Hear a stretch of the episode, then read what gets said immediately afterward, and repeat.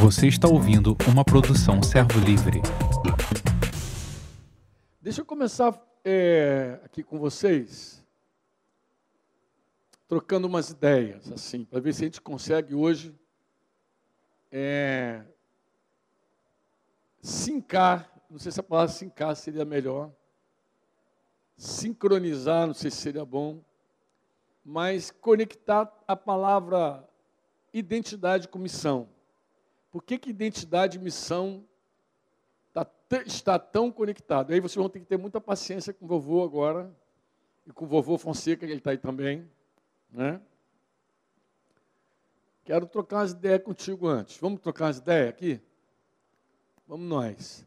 Eu falei de adoção ontem, rapidamente aqui, com vocês. Acho que foi ontem que eu falei, não falei? Que o princípio da adoção, a maneira como Deus vê a adoção, obrigado, meu lindo é totalmente diferente da forma como a gente vê a adoção. Né? E hoje conversava com uma irmãzinha querida que está aí, e ela disse que foi adotada.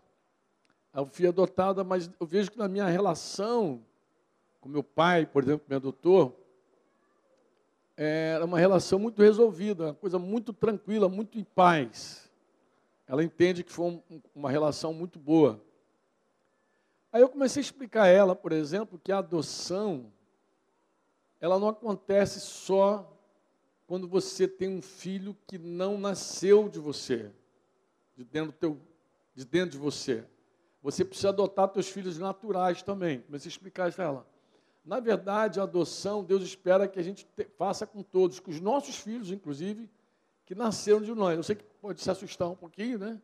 Mas eu, de vez em quando, pergunto ao papai e à mamãe, você já, já adotou teu filho? Mas por quê, Franco?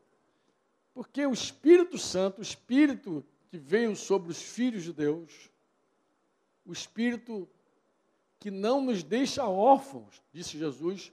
Lembra que Jesus falou: Eu vou para o Pai, mas vocês não vão ficar órfãos aqui, porque eu vou, mas o Espírito Santo virá. Amém ou não? Você se lembra que o Espírito Santo em nós, ele é o Pai e o Filho em nós. Jesus falou: eu e meu pai viremos até você e faremos morada em você.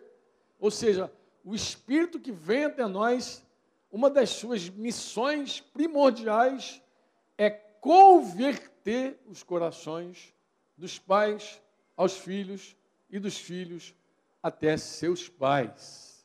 Isso está profetizado no último profeta Malaquias. Ele fala do dia do Senhor da volta do Senhor dos últimos dias e disse que o Espírito viria, né?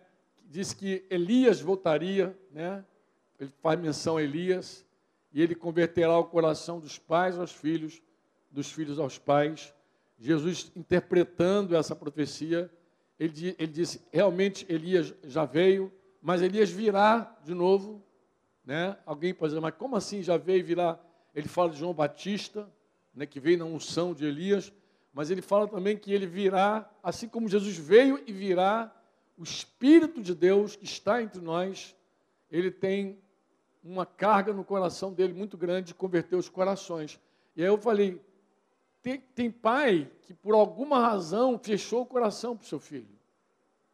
Por quê? Porque na família existem muitos conflitos. E às vezes conflitos que a gente não para para solucionar. E muitas vezes a gente fecha o coração. Como assim? Fecha. Às vezes a ofensa entra de um tal jeito, de uma tal forma dentro da gente, que ao invés de a gente se abrir para tratar, a gente fecha e diz: não me machuca mais. Mas o murinho, sabe aquele muro que a gente levanta para se defender? É o mesmo muro que separa a gente. Então, quando você levanta uma parede para se defender de alguém, você acaba se separando dela. Então, no primeiro momento parece que é uma defesa que você está montando. Eu estou me defendendo. Fulano não vai me machucar mais, meu pai não vai me machucar mais, minha mãe não vai me machucar mais, meu filho não vai me machucar mais, minha filha não vai me machucar mais. Mas na verdade a gente está isolando essa pessoa da nossa vida e a gente está fechando o coração sem perceber. E aí, sem perceber que o nosso coração está fechado, nós começamos um processo maligno doentio de apagar o Espírito Santo. Ou oh, é verdade, quando você é um cristão, se você é cristão e fecha teu coração, você está fadado a apagar o Espírito Santo. Esse mandamento de Paulo aos Tessalonicenses, não apagueis o Espírito, não extingui o Espírito, eu, eu não sei se você já parou para pensar, quem é que faria isso em sã consciência?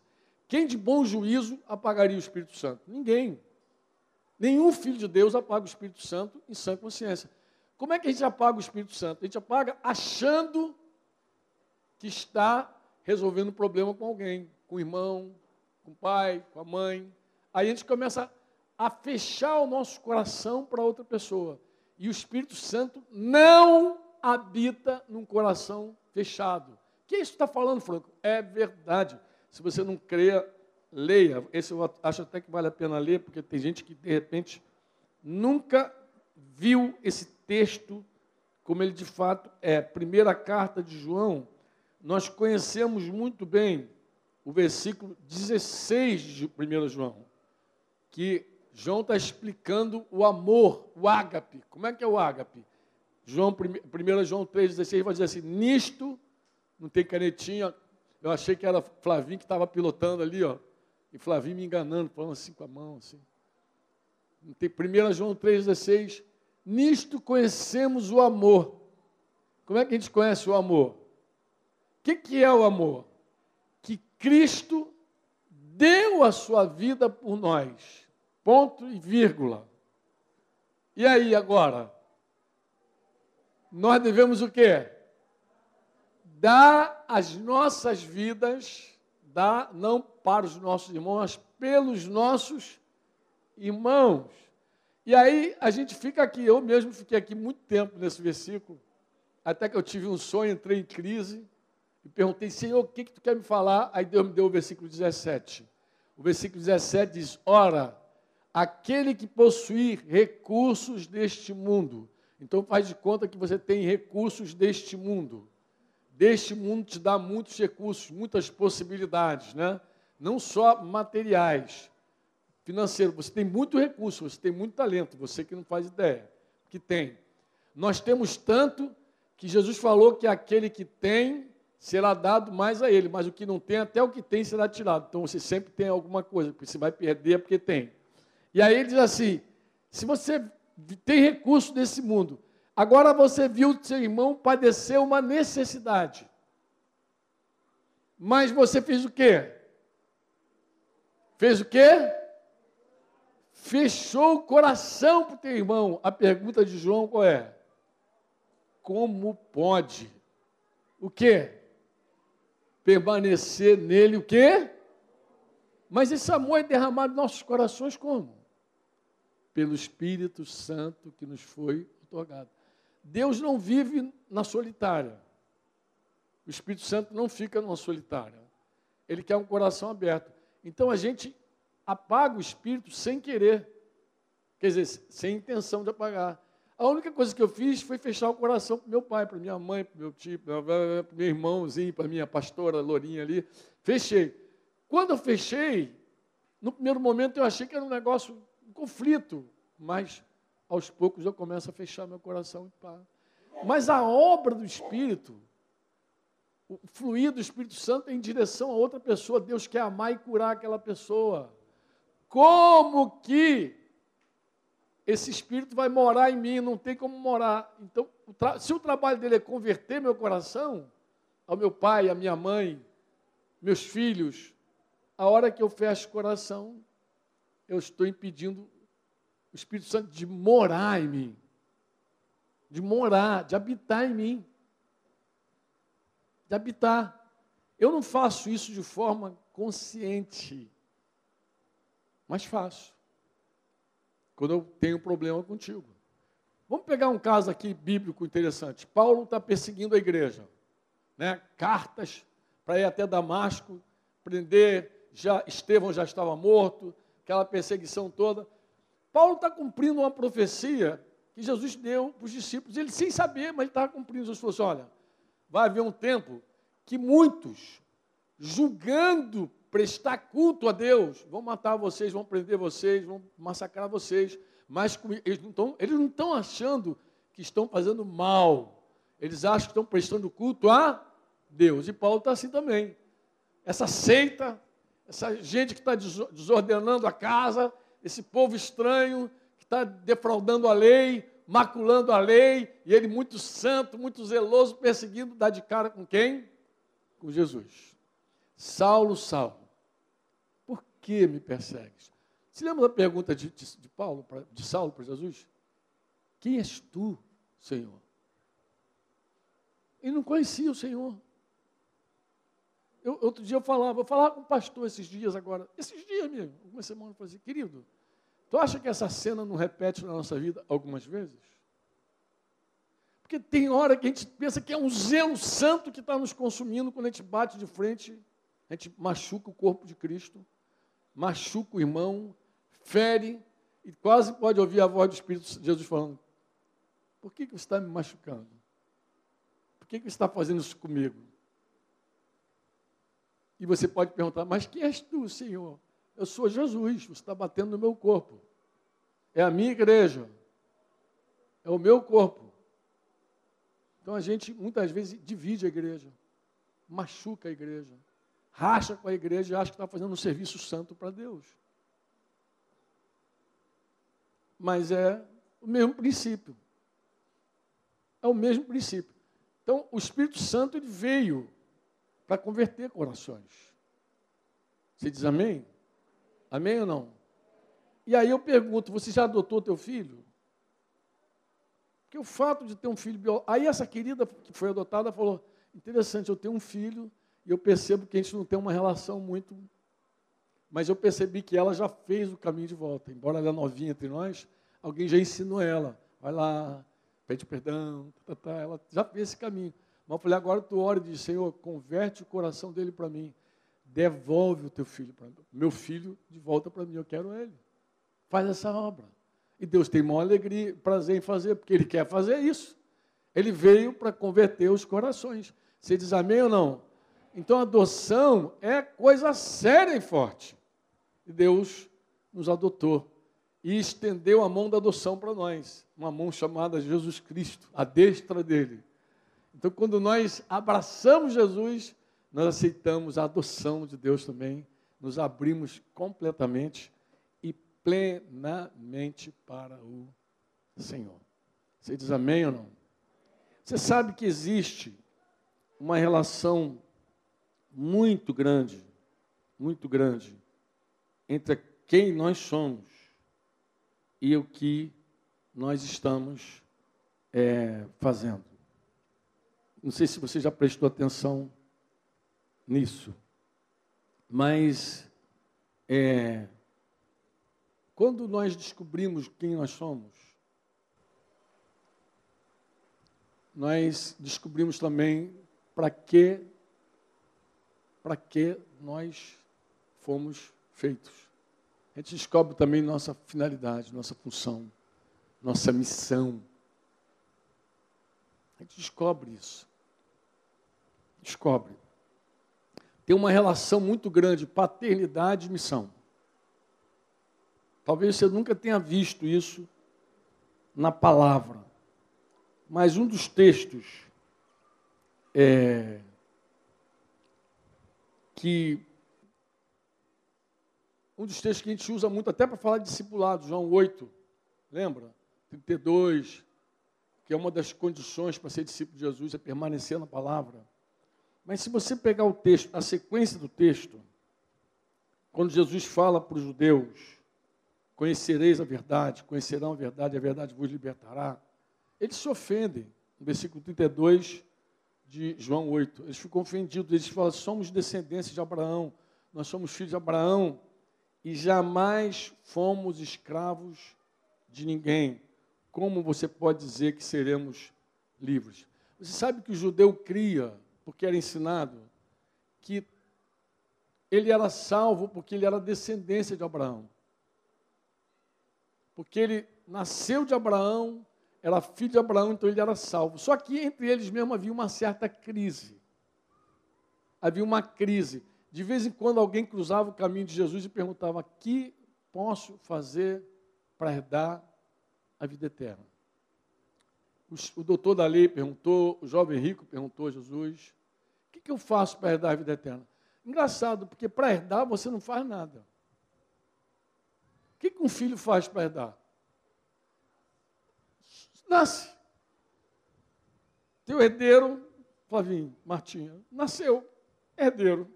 Tudo que vocês construírem é para os filhos de vocês. Nasceu ali. Mas os judeus, mesmo com esse ensino de que você é filho de Abraão, você é filho de Abraão, de vez em quando eles oscilavam, porque eles percebiam que algo estava errado. algo estava errado. Com João Batista já tiveram essa crise, que João falou com eles. eles Jesus falava, Jesus, João pregava, arrependei-vos, e eles diziam, nós somos filhos de Abraão. Jesus, João falou, até dessa pedra, Deus faz nascer filho de Abraão, você vai lá e produz fruto digno de arrependimento. Tal. Mas, então dava uma crise nele, porque eles percebiam que algo estava errado. Algo de verdade estava muito errado. E Jesus começa um diálogo com eles aqui. Eles dizem: Não, nós somos filhos de Abraão, nós somos livres e tal. Mas Jesus falou assim no versículo 34: Em verdade, em verdade lhes digo que todo que comete pecado é escravo do pecado. Falamos isso ontem. O escravo não fica sempre na casa. O filho, sim. O filho fica. Fica para sempre. E aí, e aí Jesus diz assim: se o filho do homem, se o filho de Deus, se o filho, verdadeiro filho, libertar vocês, vocês serão verdadeiramente o quê? Livres. Então, a verdadeira liberdade passa pela ação do Filho de Deus, de Jesus. Bem, Jesus segue. Bem sei que vocês são descendência de Abraão. Eu sei que vocês são descendência de Abraão. Eu sei. No entanto, estão querendo me matar. Olha que coisa interessante. Olha a obra deles. Olha, vocês são descendência de Abraão realmente. Mas estão querendo me matar. Alguma coisa está errada. Porque a minha palavra não está em vocês. Lembra que a palavra é espírito e vida, a palavra de Jesus? Eu falo das coisas que vi junto com meu, do meu pai, de meu pai. Vocês, porém, falam do que ouviram. Agora Jesus dá a identidade dele, do pai de vocês. Hum. Ó, eu falo das coisas que meu pai me fala. Você fala das coisas que teu pai te fala. Você fala das coisas que o teu pai te fala.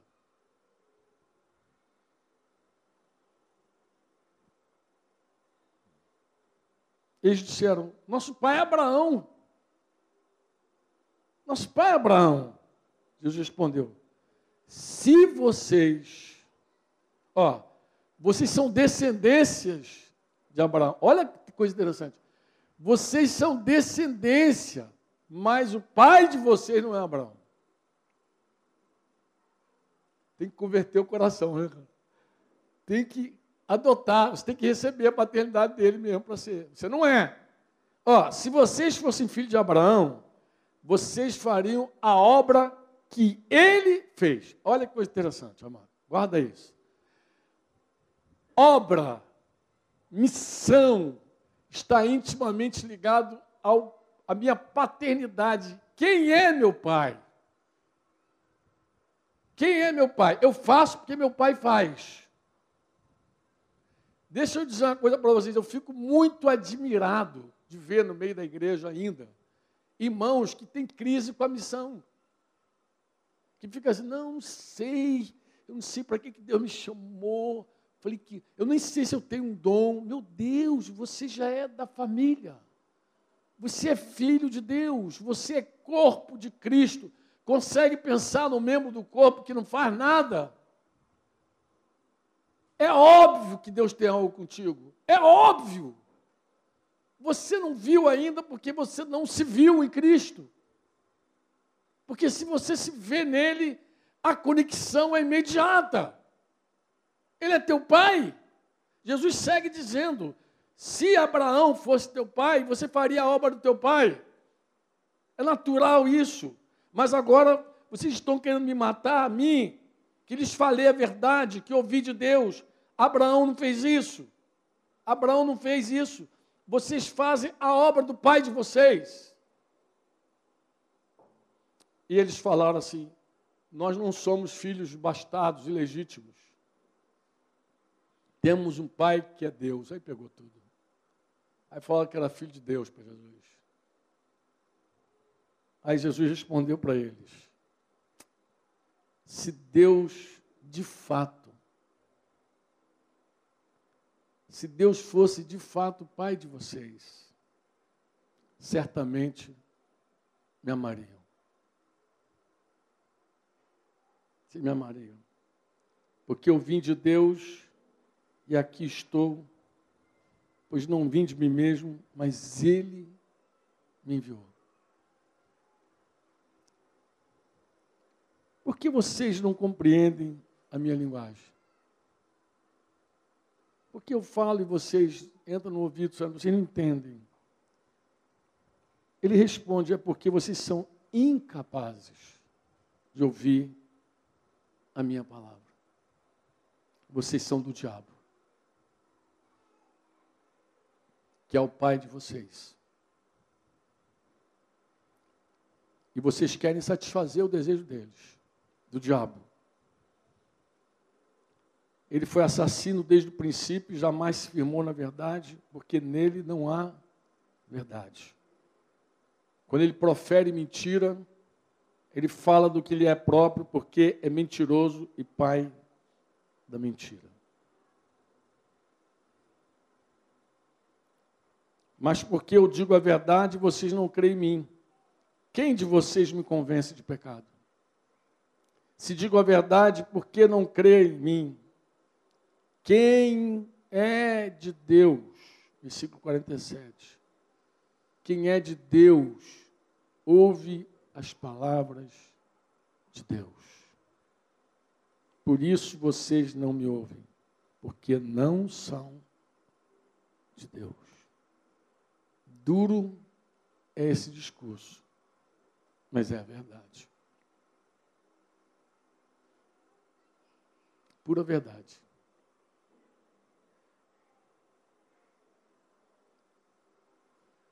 Eu vou contar uma história para vocês. Espero que essa história enriqueça a tua vida. Eu não pedi autorização a esse irmão para contar essa história, não, mas vou contar e vou, eu, não vou, eu, não, vou falar o nome dele, vou omitir o nome dele. Mas ele disse que está muito livre. Tem um amigo, um irmão, que ele é viveu a vida inteira como policial.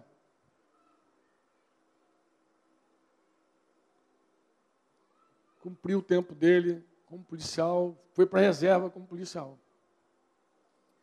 Mas um policial que vai para a reserva, ainda mantém alguma atividade aí linkada na área dele, segurança, anda armado. Não com uma arma, nem duas, três, mais do que consegue, mais, tem mais arma do que mão. E ele, a véspera desse retiro, que fala sobre identidade e missão, ele foi assaltado. Meio-dia e pouquinho, pertinho de casa. E ele se conhece, quem conhece ele também sabe que o cara tinha tudo para matar ele. Inclusive o cara, quando chegou perto dele, que olhou para ele, tu é polícia! Aí começou aquela guerra. Tu é polícia, não sou mais. E ele o cara, inexplicavelmente, o cara não atirou nele, não matou ele, tirou o anel dele, tirou um cordão dele, tirou a aliança dele, o cordão. Tinha um outro numa moto, apareceu lá no, no posto. Isso meio-dia e pouco, no bairro lá onde ele mora. Sol, de, aquele calorão do Rio, gente não, no posto, gente no restaurante próximo, gente de tudo que é lado. Uma cena muito chocante. Muito chocante. Ele, no primeiro momento, perguntou a Deus: Senhor, o que, que tu quer falar comigo? O que, que tu quer falar comigo?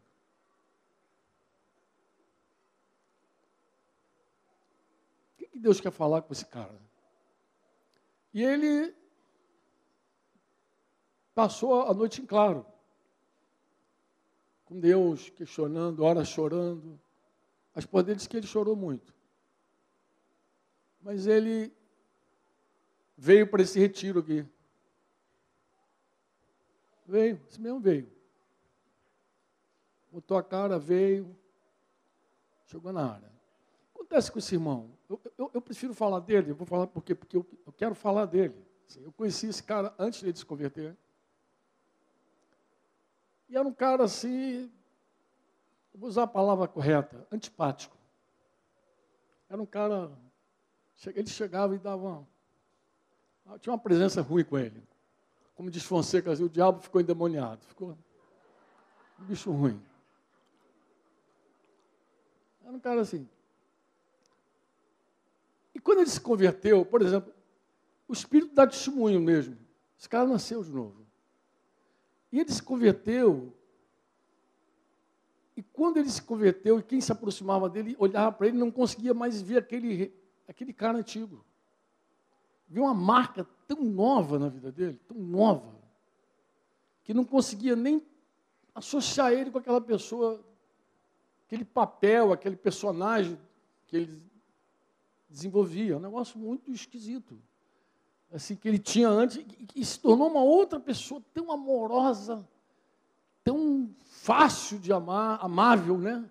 Tão amável e amorosa ao mesmo tempo, uma pessoa, um excelente anfitrião, entendeu? Cara, com coração muito especial. As crianças gostam dele. Tudo aquilo que eu via assim nele, assim, ele se tornou uma outra pessoa. Uma outra pessoa completamente diferente, Cidinho.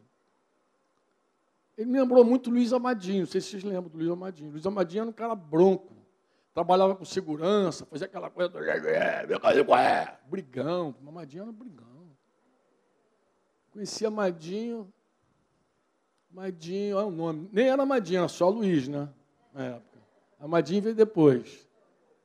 Mas Amadinho, a minha história com Amadinho foi até engraçada, porque alguém falou assim: é, tem um cara que, que sequestrou a mulher, quer matar a mulher. Vai matar a mulher, alguma coisa assim. Falou, não dá para você ir lá não, Franco. Tal. Peguei o Denise e fui lá para casa de Amadinho. Amadinho querendo matar a Dona Sônia. Dona Sônia nos conhecia. Como é que ela nos conheceu? Lá em Coroa Grande, Cidinho. Talvez você não saiba dessa história, sabe? Lembra, você lembra aqueles encontros? Sabe, Cidinho conta essas, essas paragens todas. Eu lembro que uma vez a gente saiu para procurar lugar para a igreja. A gente encontrou um clube lá em Coroa Grande. Virou nosso point. Oh, meu Deus do céu, quase todo final de semana gente estava em Coroa Grande. Que doideira, cara. É uma doideira, né? E lá naqueles encontros Coroa Grande, muita gente abria coração, confessava pecado, rasgava tudo. E a gente estava no mover daquele lá, de repente chegou Dona Sônia, alguém levou Dona Sônia lá. E Dona Sônia chegou lá, tinha um monte de gente abrindo o coração. E era assim uma coisa tão espontânea, não é assim aquela coisa, a manivela, não. As pessoas se levantavam e diziam assim: Eu queria abrir meu coração, confessar aqui que eu traí minha esposa. Aí falava, confessava pecado para a esposa, a esposa confessava pecado para o marido. Era um negócio assustador. assustador principalmente para quem tinha pecado para contar, né?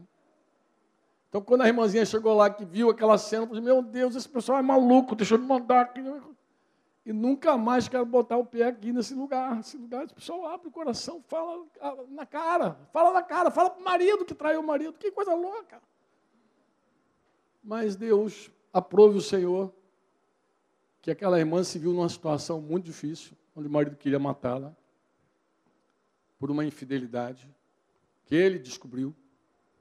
E ela lembrou assim: tem um povo louco que eu conheci lá em Coroa Grande. De repente, esse pessoal que vai me ajudar. E mandou um recado. E aí, como eu estava ali do lado, ela bem vizinha de muro quase. Aí eu fui parar com Denise lá. Foi muito interessante. Eu cheguei na casa do Luiz Amadinho, foi assim mesmo, estou te falando. Denise está ali, Espírito Santo está aqui. Cheguei na casa do Amadinho, foi a visita, uma das mais rápidas que eu já fiz. Cheguei, ele recebeu assim, ele, ele, depois ele me falou que a vontade dele era me jogar pela janela. Eu pensei a mesma coisa. Eu falei, é apartamento, deu uma filmada, primeiro andar. Falei, legal, tem grade, não vai rolar. Eu falei para ele, Luiz, você pensou, mas eu pensei também, tá? Eu falei, vai que aquele cara de cima de jogar pela janela. Se ele vai jogar pela janela, eu tenho que ver o tombo que eu vou levar. Eu estava já estudando já. Mas tinha grade, eu falei, não vai rolar. E aí, quando eu entrei, ele muito bronco, coisa e tal, nós sentamos. E ela muito trêmula, aquela coisa todinha. E ele já falou tudo que ele queria fazer, com requinte de crueldade, falou. Tá, e eu, meu Deus, o que, que eu estou fazendo aqui? O Espírito Santo veio assim e falou: Ele não vai fazer nada. Ele é um pastor meu. E eu olhei para a cara do Amadinho assim e falei, negão, tu não vai fazer nada. Tu não vai matar ninguém. Quer saber? Tu é um pastor do Senhor escolhido. Denise, vamos embora. Não foi, Dê? Bom, tchau. Me mandei. Semana, duas depois, estava o negão convertido. E aí, a história que você já conhece. Então, esse amado, esse que eu estou falando agora, que não é um amadinho, é o outro que foi assaltado, o santo das três armas, ele é esse cara também. Tu olha para ele, aquele cara amoroso, amável. Tu olha esse cara, esse cara não tem nada a ver com polícia. Eu não estou dizendo que a polícia não pode ser amorosa, mas não, não encaixa muito bem com o perfil da pessoa. Esse cara, tu olha para ele, tu, tu, tu vê uma outra coisa na vida dele. Mas sentar com esse irmão e conversar, para mim foi uma bênção também. Eu vi que Deus confirmou o nosso, o nosso tema aqui. Deus confirmou. Eu vi que Deus me lembrou também da minha vida, de como foi difícil para mim me livrar de algumas coisas da minha história. Eu percebo que a gente tem muita coisa que, gente, que é a nossa identidade que é a nossa identidade, que a gente fica preso aquilo ali, que a gente acha que é aquilo, entendeu? No caso dele é até mais simples, ele está na reserva. Ele já podia dizer assim, como Fonseca aconselhou ele, acabou tua missão, meu filho. Como eu falei para a irmã ontem, tira a aliança. Acabou tua missão, essa missão tua já acabou. Seria mais simples ele dizer assim, acabou, eu não sou mais policial, estou na reserva, tchau, bye bye, e fui. Mas você vê que ele ainda preservou de algum jeito, porque está preso ou estava preso. Estava, amém? Aquela identidade que ele não precisa mais. Porque, inclusive, ele não é aquilo. Ele não é o que faz. Ele não é o que faz. Mas eu me lembrei também, falei, meu Deus, como foi difícil para mim me livrar de algumas coisas. Ainda mais quando você é um garoto pobre, assim, muito pobre, e fica assim lutando para ter as coisas, quando você conquista as coisas, parece que aquilo ali é uma conquista que não pode ser na tua mão, que te deu identidade. Aquilo ali te deu uma identidade. Eu estava contando para ele que eu tinha uma identidade, não sei se Fonseca lembra. Uma, uma carteirinha branca que o comando deu para algumas pessoas. E aquela carteirinha autorizava andar armado, sem dizer que arma era. Então, está autorizado a portar arma. Um negócio irresponsável, assim, totalmente louco. Está autorizado a portar arma, tu portava qualquer coisa, garrucha, escopeta, metralhador, qualquer coisa. E autorizado também a trajar civilmente. E atrás da, da, daquela identidade diz assim: solicito às autoridades militares e civis a cooperarem com o portador dessa, porque ele está em missão. Então aquilo ali era quase uma carteira para entrar no inferno. Um negócio pá, pá, pá. E quando eu saí da FAB, eu pensei assim, eles vão me pedir essa carteira. Não me pediram. E eu guardei. Guardei para dar testemunho, Luciano. Assim, para dar um testemunho, para contar. Pouquinho antes de sair, eu tive uma experiência. Deus, já, Deus sempre fala de maneira peculiar conosco. Estava descendo a Serra de Miguel Pereira, com um amigo que tinha sido sargento do exército, tinha sido, não era mais. E aí descendo tinha uma blitz lá embaixo, estava lá os policiais lá, a ligeiro pedreiro naquela passagemzinha ali de nível ali. Falando, o que é, né? Eu estava nativo ainda, esse meu amigo não. Aí perguntou a ele, dá a tua identidade, documento do carro, e ele passou a identidade de sargento dele. Mas ele estava barbudo, o cara olhou para ele, olhou para a identidade, o cara ficou tentado, perguntou, o senhor está nativo ainda?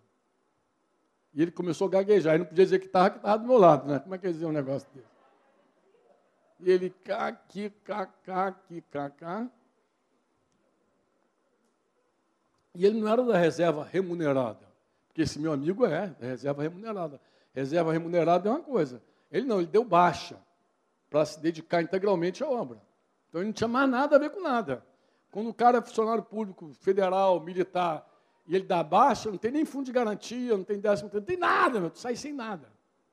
Então, ele saiu, mostrou aquela carteira, o cara apertou ele mais um pouquinho, ele, não, já saí, não, mas o negócio foi só ficando feio. E aí, quando eu vi que o negócio ficou muito feio, aí eu me levantei, chamei o cabo lá, que tá, era o cara que estava apertando ele, chamei, me identifiquei, o cara, pô, fala para o teu amigo que isso aí é falsidade ideológica, isso pode dar cadeia para ele. Não, está sabendo, tá, vamos embora. Eu já tinha aprendido a lição. Eu sabia que aquilo ali podia ser uma tentação em algum dia, em algum momento, dar uma carteirada em alguém. Mas deixa eu dizer uma coisa para você. Não existe carteira maior, carteirada maior do que de filho de Deus. Não tem maior. Um filho de Deus, verdade, ele entra e sai de qualquer lugar. Jesus falou que as portas do inferno não prevalecerão contra a minha igreja. Falou isso no dia que, que Pedro teve aquela revelação sobre Jesus. Tu és o Cristo, filho. Mateus 16, 16, lembra? O Filho de Deus vivo, tal, paz. Deus falou, não foi carne, Pedro, e sangue que te revelou, não foi teu intelecto, porque essa carne não serve para nada mesmo, já tinha dito, falou mas, com João lá. E ele falou, tu és Pedro, tu és uma lasca dessa rocha. Tu é parte dessa rocha. Tu é pedra, tu é uma lasca. Tu é Pedro.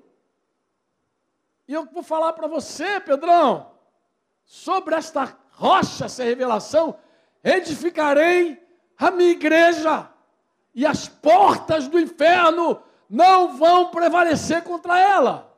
Ou seja, você, como filho de Deus, tu entra no lugar mais inviolável do planeta, o inferno. Porque quando eu era mais novinho na fé, o que, que eu pensava? Quando eu li esse texto, eu pensava assim, as portas do inferno, oh meu Deus, deve ter uns 10 mil querubim fechando assim, carrando. Porque se os demônios saírem, ai, pobre de nós, coitado de nós. Era 31 de dezembro de algum ano, não sei se foi de 85 para 86, deve ter sido, Fonseca já estava convertido. Nós fizemos uma obra de teatro e Fonseca era o capeta. Cara, que trágico aquela peça. Gente inventa essas coisas, né, Fonseca? Quem que a gente inventa esse troço?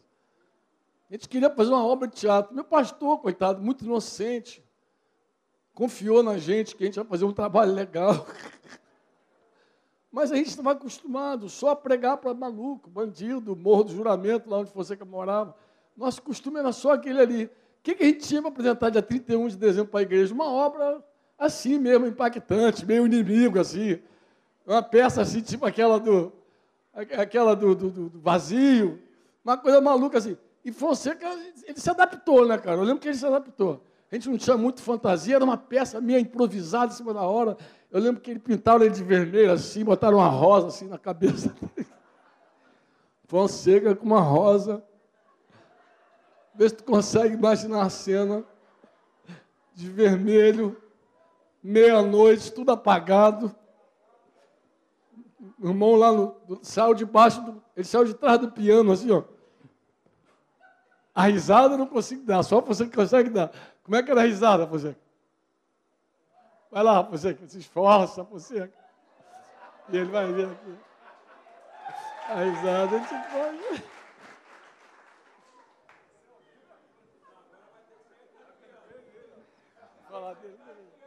Franco é contador de caos, gente. Eu falei para a Denise o seguinte: tem uma explicação. Naquele dia eu ainda estava endemoniado. É verdade. Mas antes de dar risada, eu, eu lembrei de um, como o Franco falou, que você, como filho, você entra em lugares e faz coisas que nem você consegue compreender. É verdade.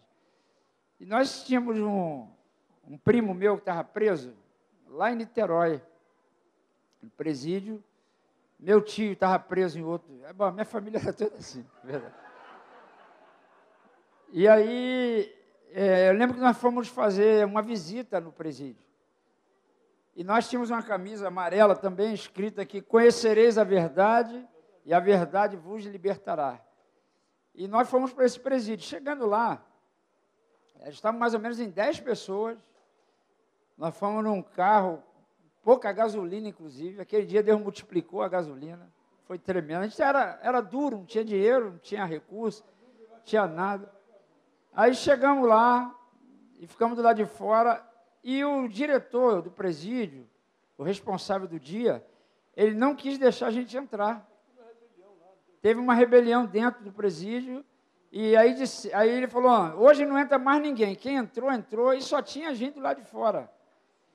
Aí nós falamos assim, gente, vamos fazer o seguinte, nós não viemos aqui à toa, vamos pelo menos orar. Demos as mãos do lado de fora do presídio e começamos a orar para as cadeias se, se abrirem.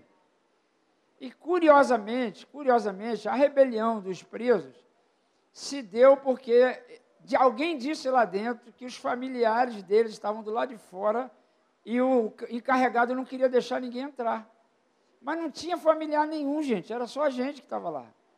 Nós fomos sem avisar, sem lista de presença. Nós fomos porque a gente foi no, no ímpeto de Deus para lá. Bom, para resumir a história, o, essa rebelião, os caras cercaram lá os policiais e ameaçaram os policiais se eles não deixassem os familiares entrar. Aí o encarregado falou: Quer saber? Vamos liberar os familiares. Chegou lá, os familiares, mas só tinha gente. Resumindo, entramos no presídio. Quando o Franco falou isso, eu lembrei desse detalhe. Né? Entramos no presídio, foi uma benção aquele dia, como Deus trabalhou e faz. Por quê? Porque você, como filho de Deus, senta em lugares que, se, se não fosse como filho, não tivesse essa convicção, você não tivesse essa carteirada para dar, você não iria. Eu contava ontem ali na, no, na piscina, lá em São Bernardo, uma família, eu estava num churrasco, uma família é, toda foi presa na, na boca de fumo e liberaram a mulher para poder falar com, com a, os familiares para poder pagar uma dívida do cara lá. E chegamos lá, é, estávamos no churrasco, a notícia chegou, eu falei para o pai da família, se você tivesse o dinheiro, você pagaria para libertar seu filho? Ele falou, eu pagaria. Aí eu falei, então tá bom, vamos lá, a igreja vai pagar esse dinheiro. Aí fomos na favela, lá no, em São Paulo, os caras tudo de metralhadora. E quando a gente entrou, e claro, nessa hora bota um pastor na frente, né? E eu chegando na frente, imagina, esse homem forte pra caramba. E quando eu cheguei, o cara já chegou de metralhadora, falou, o que está vendo aí, meu amigo? Falou, meu irmão, segura a onda aí, eu estou aqui em nome de Jesus, eu sou pastor, sou filho de Deus, tá bom? Sossega, eu vim aqui conversar com o chefe. Resumindo a história, a família estava amarrada, três crianças, quando eu vi aquilo, inclusive, cortou meu coração. Eu nem avô era, imagine se eu fosse avô naquela época. E graças a Deus conseguimos, sem força, sem violência, libertar a família toda que ia para o saco, toda a família. Então, como é que Deus faz isso? Então, você que sonha ser policial para poder fazer essas coisas, bom, só você se, se, tornar filho de Deus, meu amigo. Você entra em lugar que Deus abre porta, porta que Ele abre, ninguém fecha, porta que Ele fecha, ninguém abre, e assim Deus tem operado na nossa vida. Amém? Bom, agora vamos para a risada. Essa aí de trás.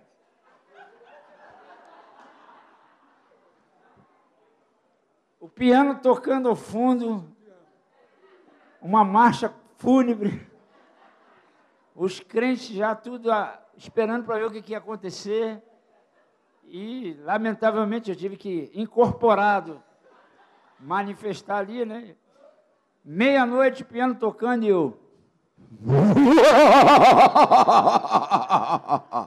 Eu vim para matar, roubar e destruir. E os crentes, ó, vazaram. Isso. Ó, isso não é para aplaudir. Os crentes se mandaram. Ficou só a gente lá. Mas por que, que os crentes vazaram?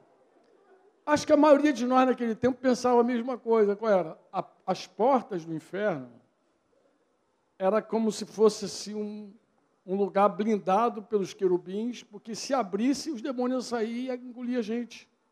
A gente lia o texto de, de Mateus 16 e interpretava errado. Diz assim, e as portas do inferno não prevalecerão contra a minha igreja. Assim, Deus lacrou as portas do inferno. Porque se aqueles demônios saem, mordem a gente tudo. Depois Deus mostrou para a gente que as portas do inferno, porta não é arma de ataque. Porta é defesa. Você usa a porta para se defender. Os portais, tudo é para se defender. Você olha esses filmes de guerra, de batalhas aí, os épicos aí, você vê que os caras estão protegendo os portões. Protege os portões. Portão é sempre proteção. Nunca, tu nunca sai do portão para atacar. Então Deus começou a falar conosco que era o contrário. Os filhos de Deus, eles atacam os portais do inferno. Eles que entram. É por isso que as portas do inferno não vão prevalecer contra a igreja do Senhor. Não é o contrário. A gente não tem que ter medo. A gente não tem que ter medo. Filho de Deus faz a obra de quem? Não ouvi. Filho de Deus faz a obra de quem? E o filho do diabo faz a obra de quem? Filho de Deus faz o quê? A obra de Deus. Pô. E tu acha que Deus vai se intimidar com a porta do inferno? Tu acha que Deus vai se, se, se prender? Eu lembro, quando das coisas. Eu tinha recém sido batizado com o Espírito Santo, pregando ele para aqueles amigos ali do, da época do copo. E aí tinha um cara que falou: Não, vem aqui em casa, vem aqui em casa. Eu fui lá, fui com meu cunhado. E ele, foi muito interessante aquele dia ele, opa, está estourando tudo aí. Eu fui lá, dei meu testemunho, falei de Jesus, falei que Jesus estava fazendo. O que eu tinha, eu dei. Por quê? Porque a obra de Deus é feita na hora que você nasce de novo.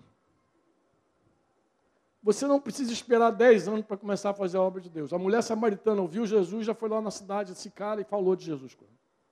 O endemoniado gadareno foi livre, queria seguir Jesus, Deus falou assim, não, vai lá. Para Decápolis, lá, lá testemunha, ele foi lá nas dez cidades para falar do que Deus tinha feito na vida dele.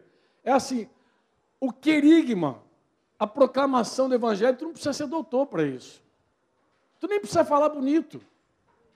Você só precisa ter o teu testemunho para contar e contar do teu jeito. Eu era muito tímido, muito, mas muito tímido mesmo. Denise é testemunha aqui, como eu pregava inicialmente de costa na congregação. Tem até uma irmãzinha que dizia assim, esposa de Duval Lúcia, dizia assim: Eu gosto de ir naquela congregação que o pastor é tão humilde que prega de costa. Mas não era humildade, não era vergonha.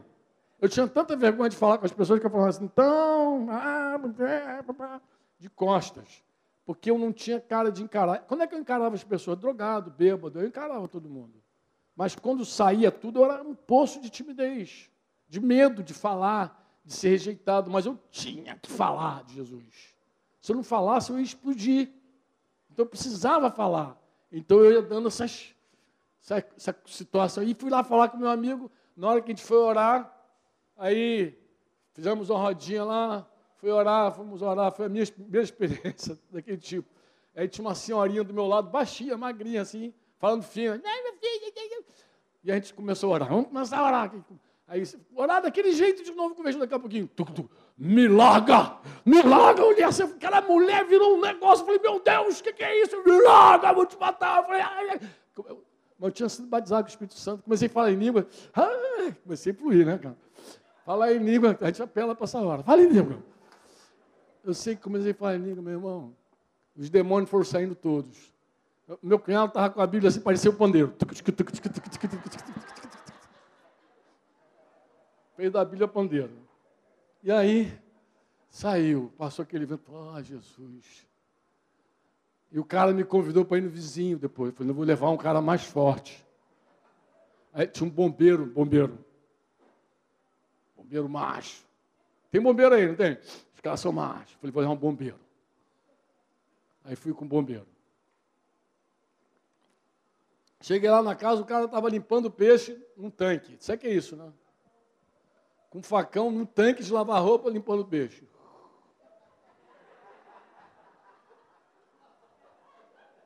E ele todo folgadinho. Parei do lado dele, falei, agora é a visita do lado. Uns dois dias depois, comecei a falar, então, cara, estou aqui, sabe, tu me conhece, aqui na sim. Então, Jesus entrou na minha vida. Meu irmão, daqui a pouco o cara começou a fazer uma dança do candomblé com aquele facão, assim.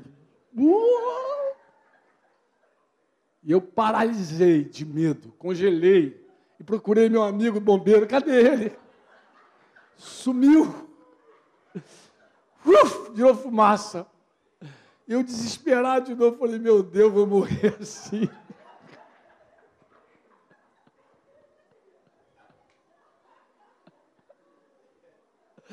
Que terrível, cara. Fechei o olhinho de novo e comecei a falar em língua, só sabia falar em língua.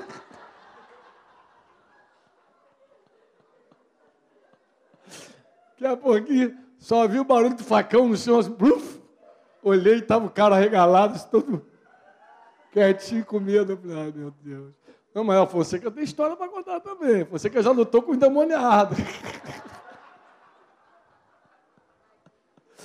cara saiu na mão, Fonseca não tinha outra arma, saiu na mão, achou que sabia lutar capoeira. mas depois de conta. Filho de Deus, naturalmente, ele faz a obra de Deus. Não tem como você escapar disso. Se você não está envolvido com a obra de Deus, é porque você não se viu ainda filho de Deus. Você não, não resolveu a tua identidade. Sabe o que eu falei para esse meu amigo? Esse meu amigo que eu estou aqui esculachando ele? Eu falei assim: ó, você está na hora de verdade cumprir a palavra que você que te deu. Tua missão acabou, tu não é mais policial. Você já está na reserva. Obrigado, minha santa. Muito obrigado. Próxima eleição para diaconisa. Essa irmã, dá uma voto para ela aí.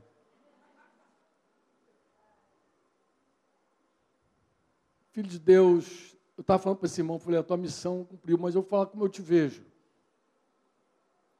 eu vejo você um filho amado do Senhor e muito amável. Você é um anfitrião como poucos, que eu conheço, poucos. Daria um diácono nota 10. Uma pessoa agradável. Outra coisa, você é um homem cheio de talento, de expertise, você administraria qualquer. administraria uma propriedade como essa, deixaria assim, ó, top. Você acha que o, o, o casal dono dessa propriedade, você crê que esse casal veio para cá, comprou esse lugar, se dedica a esse lugar por, com alguma finalidade espiritual? Ou tu acha que estão aqui só para ganhar dinheiro? O que, que tu acha? Tu acha que tem um, uma carga? Tu acha que Deus inclinou ele para isso? O que, que vocês acham? Eu também acredito. Eu acredito nisso.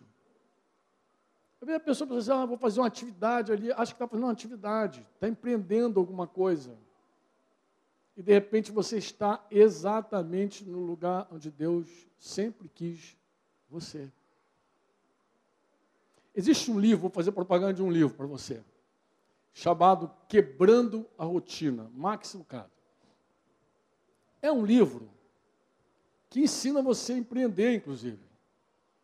Por quê? Porque você, como filho de Deus, você tem um design, um desenho próprio, exclusivo, teu. Quando Paulo diz assim, eu fui designado, a palavra designado, desenhado, desenhado, designado, designer. O meu design, o meu desenho é esse. Eu sou Queros, pregador, Queros. Eu sou didásculo, eu sou mestre, eu sou apóstolo, disse ele. Deus me designou desse jeito. Deus me deu esse desenho. É o meu pai que fez isso comigo, que me separou desde o ventre. Ele me deu esse desenho. Eu falei, cara, que coisa maravilhosa Deus fez na tua vida. A véspera de você vir para o retiro que fala de identidade e missão, você foi assaltado. Podia ter morrido. Tua mulher deve ter pensado, sei lá quantas vezes, meu Deus, quanto livramento Deus deu para meu marido. E as esposas oram pelos maridos, principalmente se são policiais. Ora, lê o livro do homem mau, livro do homem mau, livro, livro, livro, guarda, livro. Claro que ora. Mas você não tem que viver esse risco mais. Você, além de estar na reserva, Deus te deu um desenho que não tem nada a ver com isso. Se você quisesse ser um policial mal hoje, você teria que se esforçar muito e sair do teu desenho. Porque você não tem nada a ver com isso. Sabe o que é nada? Nada. Amadinho trabalhava numa empresa de segurança. Mas quem conseguia ver Amadinho dando dura em alguém? Falei, amado, onde tu chega é igual chiclete, tu abraça, beija, tu insere, não tem nada a ver contigo, pô. Nada a ver contigo, tu é um pastorzão. Pastorzão que aglutina, junta. Podia dizer, tu é evangelista, Deus te mandou para fora, para proclamar, para falar, para ensinar. Qual o desenho que Deus deu para você? Isso está muito interligado à tua relação com teu pai.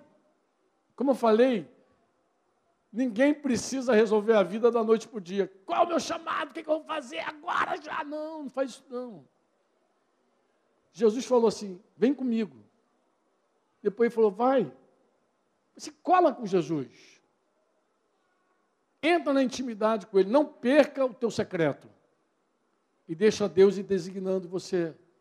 Deixa Deus ir mostrando como Ele desenhou você, qual é o plano dele na tua vida. Outra coisa, cola com o teu pastor, fala com ele, fala, como é que você me enxerga? Eu conheço os pastores de vocês. Eu acredito que eles vão ser bem sinceros e francos para dizer o que, que te atrapalha. E como eles enxergam de verdade você, qual o teu desenho. Porque o teu desenho não é só aquilo que você gosta de fazer. Porque de repente tu gosta de cantar. Tu gosta de cantar, mas não é a tua praia. Gostar não é o que significa. O teu desenho não é o que você gosta. De repente, Deus até chama você para fazer algo que você nem gosta. Mas é o teu desenho. É a, é a maneira como Deus te fez. Você precisa se reencontrar. Mas um grande impedimento para você chegar aí é a falsa identidade. É aquilo que você estabeleceu como identidade na tua vida. Que é como eu vejo o caso desse meu amigo. Eu digo, querido, deixa isso para lá. O que, que eu fiz com aquela carteirinha branca? Eu tenho que te falar isso, né? Eu comecei a ter uns sonhos esquisitos. E um dia eu perguntei a Deus, o que, que é isso? Deus falou, é aquela carteira.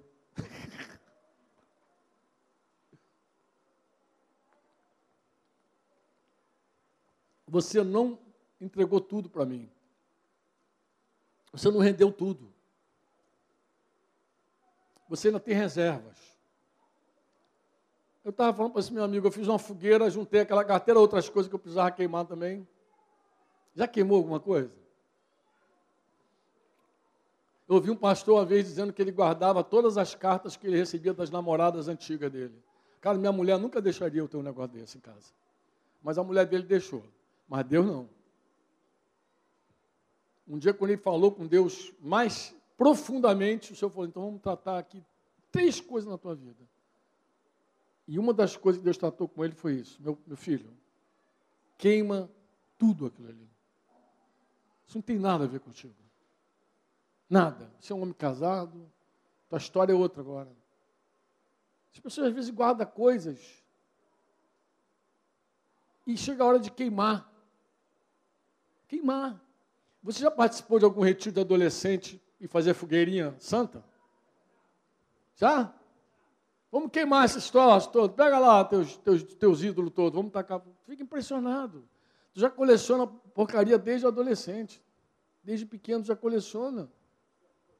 Um monte de coisa que tu vai. Vamos queimar esses, esses, ídolos todos aí. Queima esses troços todos aí. Quando a gente parte com uma relação profunda mesmo com o papai, quem está muito afim de viver com o papai, tudo deixando as coisas que para trás ficam. Prossigo para as que estão diante de mim. Prossigo para o alvo. da minha soberana vocação. Quando. Não quero me exceder aqui, mas eu quero abrir um outro texto com você aqui de João. João capítulo 4, versículo de número 34. Jesus vai falar do, combustível dele. O que, que move o Jesus que está em você? O que, que move o Cristo que está em você? Deixa eu te fazer uma pergunta. Você deseja de todo o coração que Cristo cresça e você diminua? Ou é só música? Que ele cresça, que eu diminua, que ele apareça.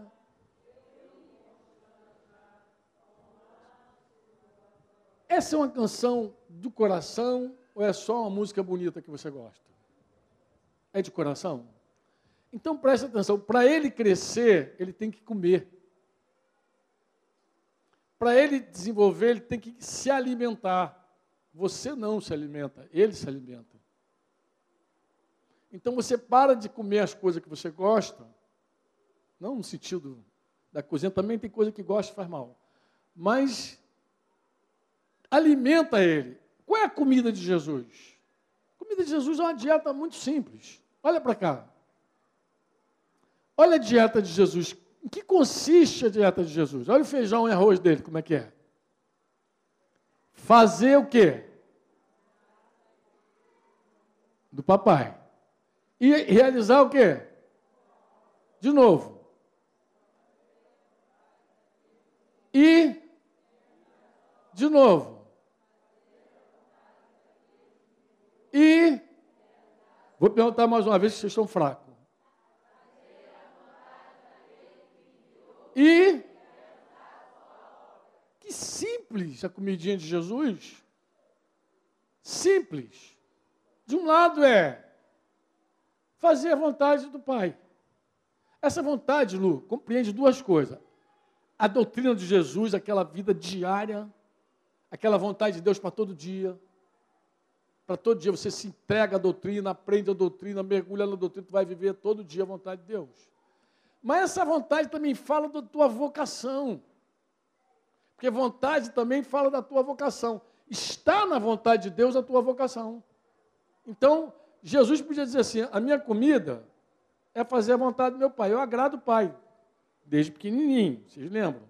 No dia que ele foi batizado, o pai falou: meu filho amado, desse, que me, é nele que eu me comprazo. Vocês já sabem disso, a gente falou também. Então, a vontade do dia a dia para Jesus já vivia, mas também Jesus tinha uma vontade, o Pai tinha uma vontade para Jesus futura. Uma missão que só ele podia cumprir. E qual era a missão que só Jesus podia cumprir? Morrer pelos nossos pecados, só ele podia fazer. O Cordeiro de Deus, Agnus Dei, era só ele que podia fazer aquilo, ninguém mais podia fazer, nem Daniel, nem Jacó, nem Abraão, nem Moisés, ninguém, nenhum profeta podia fazer, só Jesus podia fazer, porque ele era imaculado, santo, sem defeito, era único. Então, na vontade do Pai, já compreendia isso para ele. De que, que eu me alimento? Eu me alimento de agradar meu Pai todo dia, de olhar para a minha missão. Minha missão é aquela ali. Foi para isso que eu vim.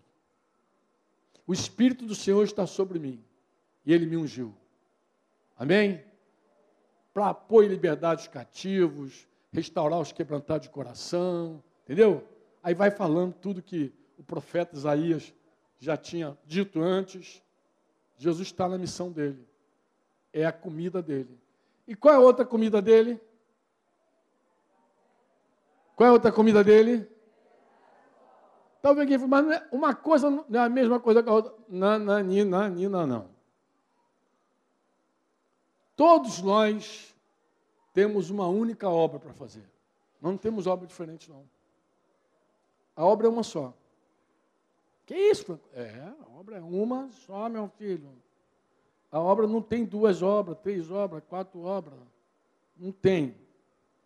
A obra, ela é única. A obra é uma só. Jesus ele foi arguído algumas vezes. Eu não queria misturar agora, não, mas eu acho que vou falar de qualquer jeito já para ficar marcado no teu coração. João 6, naquele sermão longo, versículo 28. Pega aí para a gente dar uma olhadinha. Vê se o que eu estou falando é verdade.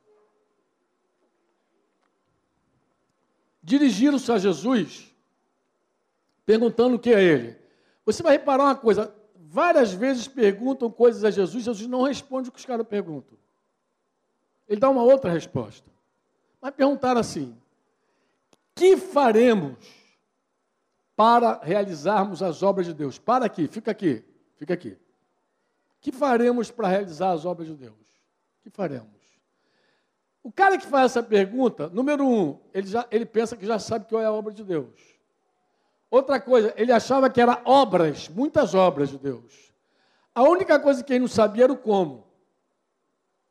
Como é que gente, o como que a gente vai fazer para realizar as obras de Deus?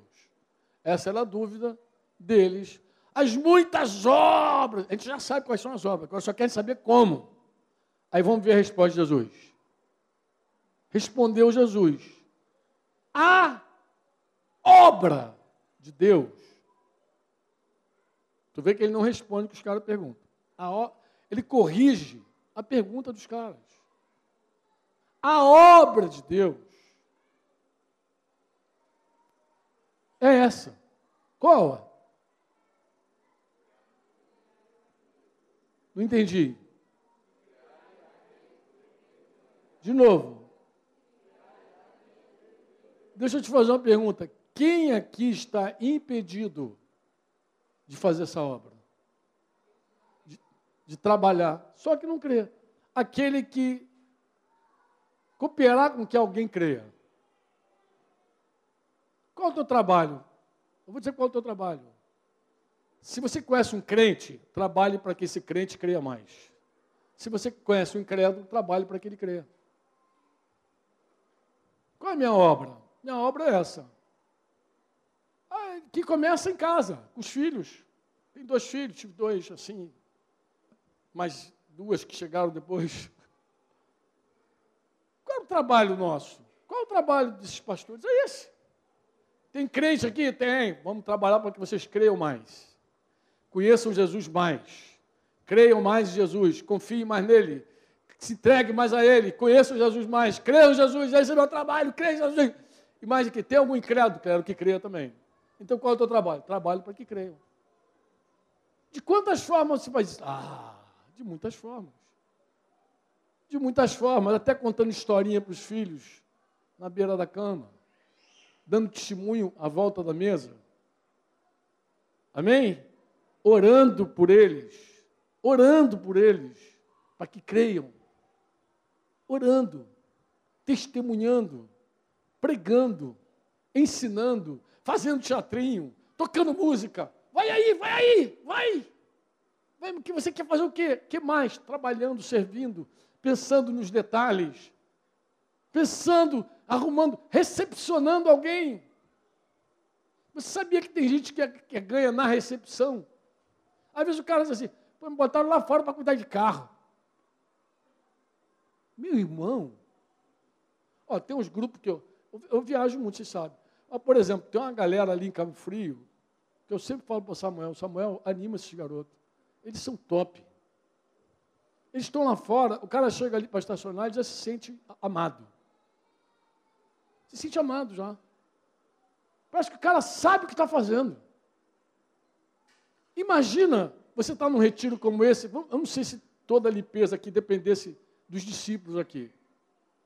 Mas um banheiro sujo, dá mau testemunho. Um lugar sujo dá mau testemunho. Imagina que estivesse no retiro que dependesse dos irmãos cozinharem. Tem gente cozinhando para que você se alimente. Tem gente trabalhando para que você. Tem gente que ficou de madrugada para você ouvir a palavra em casa. Tem um irmão pendurado com a câmera ali para você ouvir a palavra em casa. O que, que ele está fazendo? A obra de Deus do jeito que Deus deu a ele. Ah, eu não consigo falar igual o Cidinho, mas eu consigo pegar o que o Cidinho falou e botar um alto-falante numa caixa e fazer chegar mais longe. Eu consigo dar um testemunho da minha vida. Eu consigo falar de Jesus do meu jeito. Talvez eu não vou reunir milhares para o meu ouvido, não vou ser o Billy Graham da vida, mas eu vou falar com as pessoas que cruzam o meu caminho. Todos, absolutamente todos nós, podemos cumprir a nossa missão. Não, queria a obra de Deus que creiais naquele que por ele foi enviado. Ó, deixa eu falar uma coisa que você que é jovem, pensa nisso aqui. Pergunta o Espírito Santo Senhor, de quantas, quantas maneiras, quantas formas eu posso te servir para que outros creiam em Jesus? Existem muitos empresários cristãos, existem poucos cristãos empresários. Existe muito, tem até reunião de homens de negócio, mas poucos cristãos. O cristão tem que vir primeiro, o empresário tem que vir depois. Porque você é um filho de Deus. Um filho de Deus, filho, faz a obra do Pai. É isso que identifica. É isso, isso até na igreja se replica assim, dia. Um discípulo alguém que a gente cuida, naturalmente reproduz o que a gente faz. Quando o cara desafina, o que a gente fala? Pô, amado, a gente não anda assim. A gente não ensina isso. A gente não precisa oprimir o irmão. Mas a gente tem que nortear ele, dizer, querido, a gente nem crê desse jeito. Nosso trabalho é simples, a gente foi chamado para fazer discípulo, a gente crê assim, assim, assim, assim. Porque se espera que faça a obra do Pai, do Pai espiritual, do, daquele líder que é, exerce uma paternidade, é assim que vai. Quando Jesus enviou os discípulos, Marcos, vou começar com Mateus, Mateus 20, 28, você vai lembrar. Ele diz para os discípulos: vai e faça discípulo. Marcos, parece um evangelista. Marcos 16 vai dizer assim: ó, ide por todo mundo e pregar o evangelho a toda criatura, aquele que crê e for batizado será salvo, quem não crê está condenado, vai em meu nome, espelhe, espelhe demônio, cure enfermo. Marcos dá uma outra forma. Vai e prega. Fonseca até gosta de falar. Vai, ensina, faz discípulo, vai e prega. E de pregai, e de ensinai. Mas Lucas também tem o id dele. É que quase a gente não vê o id de Lucas, fala da relação do Espírito Santo da palavra. O texto é esse. O Espírito Santo e a palavra. O Espírito de Deus vai te, vai te esclarecer, o Espírito Santo vai te ajudar. Assim é. Amém? Agora, João faz, fala de uma forma muito especial. Uma frase ao envio de Jesus. Repete comigo assim: diga, assim como o Pai me enviou, eu te envio. Assim como o Pai me enviou, eu envio você. Fala para você mesmo. Assim como o Pai me enviou, eu te envio. Como é que o pai enviou Jesus? Como filho. Meu filho vai lá cuidar dos meus negócios. É, um, é uma boa credencial. O que, que tu faz? Eu cuido dos negócios do meu pai. Ah, é? Teu pai é rico? Uh,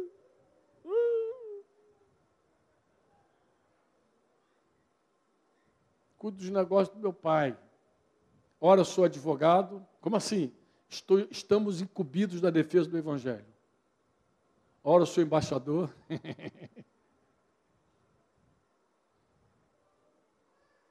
sou pastor. Você sabia que pastor, vou falar uma curiosidade. Sabia que pastor, nos dias de Jesus, era uma profissão proscrita? Excluída. Proscrito, excluído. Era uma ofensa para o judeu dizer, pastor, eu não sei como é que eles associavam a Bíblia que eles pregavam. Salmo 23, o Senhor é meu pastor, nada me faltará. Eu não sei como eles associavam dizer que Davi era o pastor, Jael, que Moisés era o pastor, que Deus era pastor, e ele achar que pastor era uma profissão proscrita. Mas eles achavam. Quando Jesus falou assim: se qualquer um de vocês perder uma ovelha, não vai. Aquilo era uma ofensa para eles. Porque pastor nem sentava para comer com eles. Pastor é uma profissão suja. Pode pesquisar isso. Eu, quando descobri isso, eu fiquei. Falei, como é que esses caras caíram nessa incongruência? É uma incongruência absurda. Como é que eles conseguiam falar que Deus era pastor e não querer sentar com o pastor? Tu vê que níveis chegaram de mundo. Isso é mundanismo, porque o mundo nunca amou pastor. O pastor não entrava no Egito. Por isso que Israel ficou fora do Egito. Quando ele chegou no Egito, não podia, porque a profissão de pastor já era proscrita lá no Egito também. Pastoreia, vai para fora. E hoje também, se você falar que é pastor, o cara vai te excluir. Vai achar que você é ladrão, safado, sem vergonha, mais um monte de coisa e vai botar você para fora. Mas você nem é tua carteirada ser pastor. Tua identidade não está nisso. Nem apóstolo, nem profeta. Tua identidade é que você é um filho do Deus Altíssimo. E o Filho de Deus, por natureza, faz a obra do Pai dele. Amém? Esse é o link. Se você não enxergou ainda a tua missão, é porque a tua visão do Pai está embaçada ainda. É impossível, amado, você dizer assim, eu sou corpo de Cristo, e dizer, não tenho função. É impossível. Se você é corpo, você já tem um dom, pelo menos, para começar a funcionar. Você já precisa começar a fazer. Volta, por favor, de novo o texto. Vou perguntar mais uma vez: será que você está impedido de trabalhar para que alguém creia que Jesus Cristo é o enviado de Deus? Tem alguma coisa que te impeça? Tem? Não. Não tem. Eu poderia gastar um tempo também falando do teu chamado pessoal, do teu envio, da tua vocação. Nós temos uma vocação suprema comum, mas nós temos uma vocação específica também. Cada um tem uma vocação. Mas não dá tempo de falar de vocação, mas dá tempo de falar de obra de obra da. Talvez dê tempo de falar de vocação, que amanhã vai ter mais um tempo, né? Mas você olha para você. Ah, desde o comecinho, quando você nasceu, já começou a pegar um fogo dentro do teu coração. Eu preciso contar para todo mundo essa notícia, essa maravilhosa notícia. Você sabe que evangelho significa boa notícia, não sabe? Gente, no mundo de, de má notícia, de coisa ruim, de desgraça, de morte, de Covid, as pessoas precisam de uma boa notícia. Elas precisam descobrir, elas precisam receber o habeas corpus dela, que o Renato lá recebeu. Ela precisa se entender. Talvez Deus tenha que apagar tua identidade do mundo. Pagar tudo, e dizer: Vamos, eu não te desenhei para isso. Vou te dar um recomeço, como Fonseca falou ontem, que ele está recomeçando a vida dele. Mas Fonseca não tem crise com relação à missão. A missão dele está clara. Ele não tem crise com relação à identidade dele. Ele sabe que ele é um filho de Deus. Olha para Fonseca, gente. Bate papo com Fonseca. Vê se ele está em crise, se ele perdeu a existência. A minha mulher era tudo para mim. Não, ele sabe que o valor da Marta, ele sabe mas ele sabe que a vida dele é Jesus. Está separadinho. O que é legítimo se questionar é a funcionalidade dele. Como é que eu vou funcionar agora? Via no modo duas asas, agora estou numa asa só, como é que eu vou funcionar? Eu tenho que seguir funcionando. Deus segue, porque a missão segue. Tu acha que Fonseca vai parar de falar de Jesus porque ficou viúvo? Vai parar de fazer discípulo porque ficou viúvo? Hein? Não, pô. Claro que não. Segue a identidade, segue a missão, tranquilinha. Está lá clarinho. Mas alguns têm que dar um, um reset mesmo, você. Alguns têm que resetar. Alguns precisam Aí reset mesmo, zerar e falar, olha, você vai recomeçar. Vou recomeçar. Onde que deixei, onde eu comecei a cair, readi. Dependo de ti experimentar, em tua voz caminhar, vou. É o que me dá sentido, cura o que está, relembra o motivo, vou. Relembra o chamado dele é o que me dá sentido. De novo, cura o que está. Relembra o motivo que me faz querer e lutar,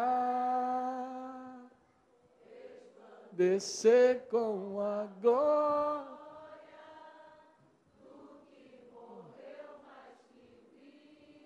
Vive em nós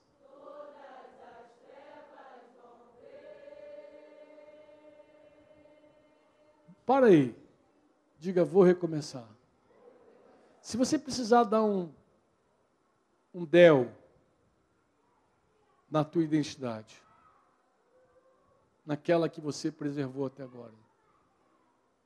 Eu falei para esse meu amigo, falei, meu amigo, você foi assaltado numa sexta-feira, meio-dia e pouco, perto da tua casa, vindo para um retiro onde você ouvia isso, isso, isso, isso. Tu não vê que é Deus? Ele, não, clarinho, eu estou vendo, até no começo da conversa, eu falei assim: será que Deus está te dando um aviso? Sei lá, não. Deus está me dando um aviso. Eu falei, então que joia que Deus está te dando um aviso. Deus está te dando um aviso. Deus está te falando, meu filho, olha o teu desenho. Você não precisa andar armado, nem com duas, nem com três, nem com nenhuma. Você tem a minha palavra, essa é a arma. Você não precisa de nada disso para se defender, para nada, tudo história, tudo ilusão. Você precisa de mim da minha presença, do meu espírito, da minha paz, da minha palavra. As portas do inferno não vão prevalecer contra você. Você é meu filho amado, você é minha filha amada. Eu te desenhei para. Tu vai descobrindo com Deus as maravilhas do Senhor, os desenhos maravilhosos de Deus. Tu vai descobrindo com Deus coisa linda e maravilhosa do papai. Mas aí você tem que dar um. fazer a fogueirinha santa fogueira de Israel. Você tem que fazer tua fogueirinha. Amado, quando eu fui queimar aquelas coisinhas, eu senti que eu estava queimando algo dentro de mim. Aí que eu vi que a minha identidade estava ali, Solange. E literalmente era uma identidade. Falei, meu Deus, por que, que eu me prendi a isso? Porque eu gostava. Dá um status, dá um negócio, faz você se sentir. É sentimento mesmo, não é espiritual, não, é carne. É sentimento, é sensação. Sabe aquela mulher? Vou falar da mulher agora, por favor. Sabe aquela mulher? Vou falar da mulher porque do homem, que a mulher é mais para esse lado. Sabe aquela mulher que quer resgatar os primeiros dias do casamento dela? Aquelas sensações do primeiro momento? E ela quer cultivar aquela pizza com aquele fermento velho? Aquela pizza já, já passou, já, tu não consegue mais. Que você, não, mas tem que resgatar o romance. Querida, deixa eu te explicar. Cada etapa da tua vida é uma etapa. Deus não quer que você viva com sensações antigas, velhas. Aprende a viver cada ano. Aprende a ficar velho. Aprende a ser avô, avó. Curte que querer voltar lá atrás, pegar aquelas sensações, aquilo é car... sensação é carne.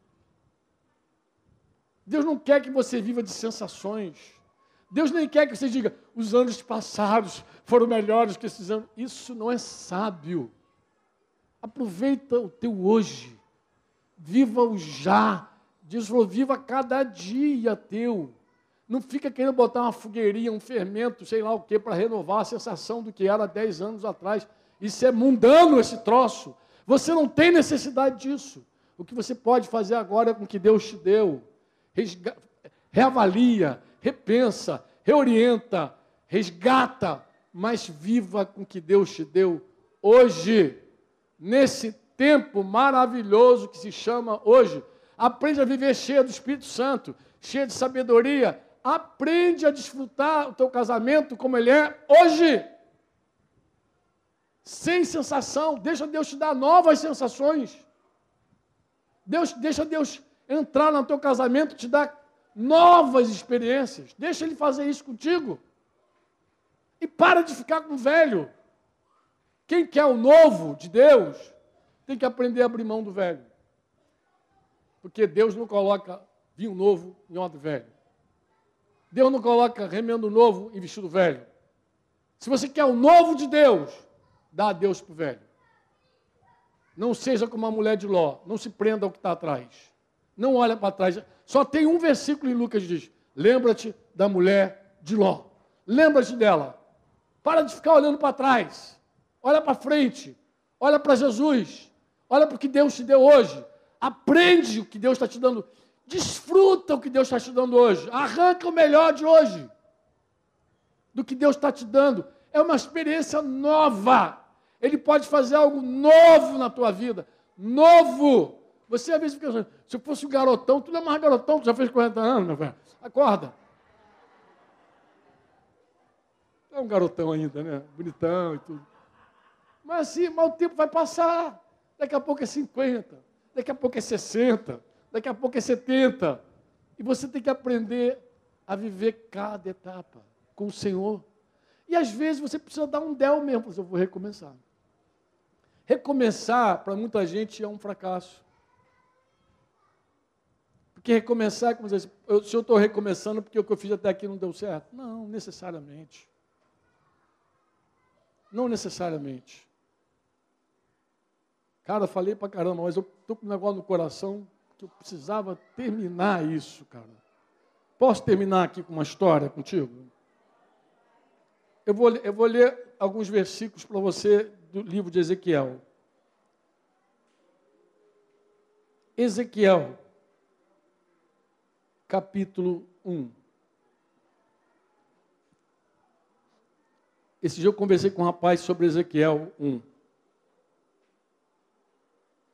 No trigésimo ano, 30 anos de Ezequiel, no quinto dia do quarto mês, estando eu no meio dos exilados, junto ao rio Quebar. Para aí.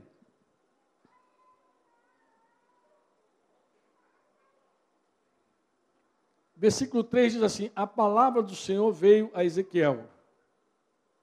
Agora preste atenção na, quem é Ezequiel? Filho de Buzi. Buzi era o quê? Buzi era o quê? O sacerdote na terra dos caldeus, junto ao rio Quebar. Te pergunto uma coisa: o que que o filho de um sacerdote faz? Sacerdote. Você se lembra do ofício sacerdotal como era? Aos 25 anos o cara assumia. Até os 50 anos ele era sacerdote. Depois ele, ele era. Não era um. Como eles usam a figura do pastor hoje, jubilado. O que, que um sacerdote faz com o filho quando ele é pequenininho? Ele ensina o filho a ser sacerdote desde pequenininho. A vida do cara é aquilo ali. Por que eu estava conversando com um amigo sobre isso? O rapaz estava me contando que ele quase se tornou um profissional do vôlei. Quase. Tem foto dele com o Bernardinho, jogou com não sei quem, jogou com fulano, jogou com. Não, filho do Bernardinho.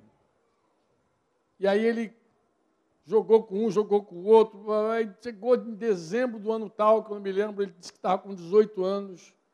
E aí veio um contrato da Itália para ele ir para a Itália.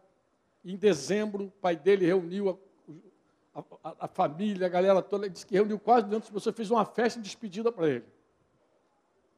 E aí, naquela festa de despedida, Que imagina, o cara vai para a Itália com 18 anos, pá, jogando muito vôlei, e aí, pá, deu um problema no visto. Não foi em janeiro, em, em dezembro. Aí veio janeiro, aí em fevereiro, o cara que estava empresariando falou assim: olha, volta a jogar, porque você vai vir para a Itália em fevereiro e você precisa estar em forma. Cai dentro aí, meu filho, vai lá. E ele então voltou a treinar com força e nesse treino se machucou. E aí se machucou, uma lesão séria. Tão séria que ele disse que ficou cinco meses sem sair de casa. Angustiado, deprimido, achando que o sonho dele tinha ido para o Beleléu. Acabou. Essa é uma figura de Ezequiel. Ezequiel está com 30 anos. Cinco anos já tinha se passado. Volta lá para um, por favor. Trigésimo, cinco anos de cativeiro já tinha.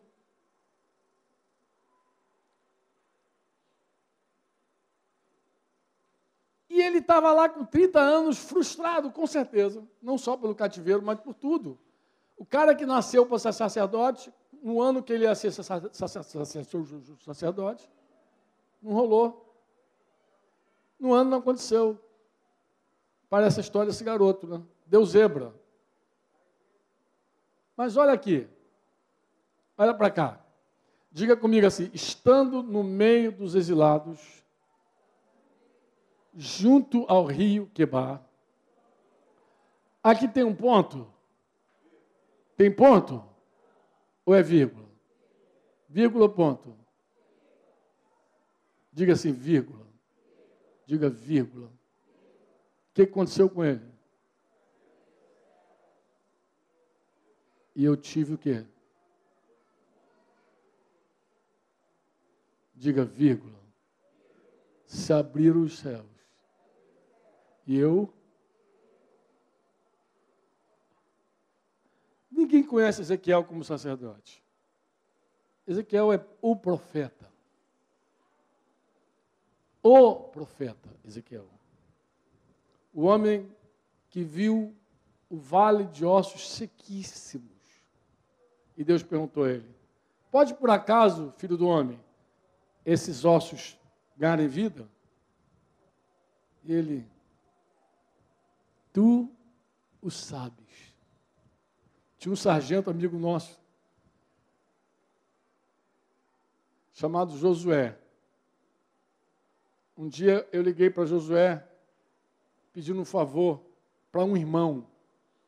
E quando eu falei, é para o meu irmão, a Josué, poxa, Franco, para de ser 71. Tu só tem uma irmã que eu sei. É, ele até conhecia, não sabia o nome da minha irmã, Diva. Como é que está falando que tu tem um irmão agora? Está aplicando para cima de mim? Eu falei, não, cara. Eu agora tenho muitos irmãos. Mas quando eu falei muitos irmãos, eu me liguei que o nome Josué um nome, não qualquer nome, né? E aí eu falei assim, muitos irmãos. E ele falou assim, mas não vai dizer que agora tu se converteu. Eu falei, lavado, remido, enxaguado no sangue de Jesus. E ele falou assim, cara, você se converteu? Eu falei, eu me converti, claro. E ele, e eu, mas aí eu me liguei, cara. Ele estava muito alegre. Eu falei, deixa eu te fazer uma pergunta, José. Por acaso você é convertido? Aí ele, desde pequenininho, vou para a escola dominical, tal, tal, tal, tal, tal. Eu falei, deixa eu te fazer uma pergunta então, José. Por que, que você nunca compartilhou do amor de Deus comigo? Por que, que você nunca falou do amor de Jesus? Por que, que você nunca anunciou Jesus para mim, José? Aí ele falou assim, ah, Franco, sinceramente, posso falar? Eu falei, pode. Eu achava você um caso perdido.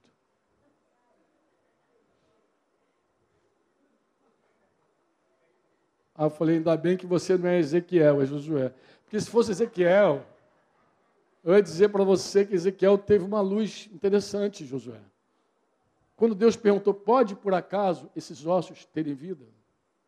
Josué não disse, não, isso é um caso perdido, não pode. Ezequiel disse, tu o sabes. Porque o cara que vê o céu aberto e tem visão de Deus, ele sabe que para Deus não há impossíveis. Ele sabe. O cara que prova na própria vida um recomeço espetacular, sobrenatural, maravilhoso, ele sabe que não há impossíveis para Deus. Se o cara pensar assim, eu posso recomeçar, qualquer um pode recomeçar. Eu posso sair do, pó, qualquer um pode sair do pó. Se Deus me tirou, se Deus me deu significado, se Ele ressignificou minha vida, qualquer um pode ter um ressignificado. Não há impossíveis para Deus, não há. Não há. Não há. recomeçar. É uma vírgula, não é um ponto final. Recomeça. Se você tiver que pegar a identidade, as armas, sei lá o que mais, tacar fogo e tudo, taca fogo. Diz para Deus, Senhor, volto ao zero. Mas eu não posso ficar sem ti, porque minha vida sem ti é zero.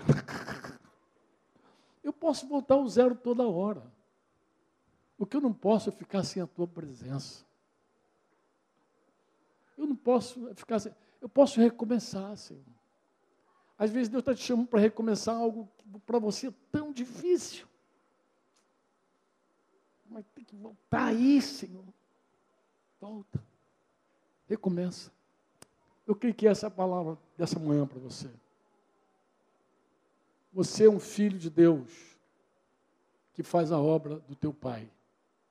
Vem cá, meu filho. O cara pediu para levantar a mão ali. Vem cá, meu filho. Não, acho que não, pô. Se cagueta é melhor. Você quer oração? Quer jogar tudo na fogueirinha? Coisa linda. Aqui, está aqui o meu irmão que tinha mais arma do que mão. Deu até uma rima, né? Vamos orar por ele, Luciano? Vem para cá. Quem gostaria de recomeçar hoje? Algo que Deus está falando contigo muito pessoal. O que, que, você acha? Faz o seguinte, sai do teu lugar, vem aqui, vamos orar por você. Vamos orar e vamos dizer, a gente vai, a gente vai fazer essa canção aí. Rafa, vamos pedir essa canção aí para os irmãos. E foi o seguinte, enquanto a gente ora, deixa os irmãos ministrar essa canção no teu coração. Essa canção pode ser a resposta tua a essa palavra também. É, eu falei com o Franco ali, a gente estava na reunião no início, e botou uma frase no meu coração. Eu fiquei pensando nessa frase, estou pensando nela até agora, né? Para que não seja só uma frase, mas que ela realmente ela produza vida em nós. Saber que nós somos filhos amados de Deus não deve ser para alimentar nossas carências, mas sim manifestarmos as virtudes de Deus. E a palavra de Deus diz que, 1 Pedro 2,9, que vós, porém, sois raça eleita, nação santa, sacerdócio real, povo de exclusividade de Deus, a fim, com a finalidade, com o propósito de proclamarmos as virtudes daquele que nos chamou das trevas e nos colocou na sua poderosa luz. Então que você não permita o fato de você saber que você é filho de Deus e que você foi chamado por Ele não deixe que isso sirva simplesmente para alimentar uma carência. Abra teus olhos, que o Espírito Santo abra teus olhos. E você veja que além das carências, há um caminho a ser seguido, há uma missão a ser cumprida, há um propósito para ser vivido. Nós fomos chamados para viver para a glória do Senhor. Não aceite viver menos que isso. Não aceite viver, experimentar menos que isso, de manifestar a glória de Deus na terra. Amém? Porque viver assim é viver com propósito. Esse é o propósito que Deus tem para mim e um propósito que Deus tem para você. Que a minha vida aqui sirva desse testemunho. Recomeçar. Eu estou recomeçando. Vamos junto. Em nome de Jesus. Amém. Você ouviu uma produção Servo Livre.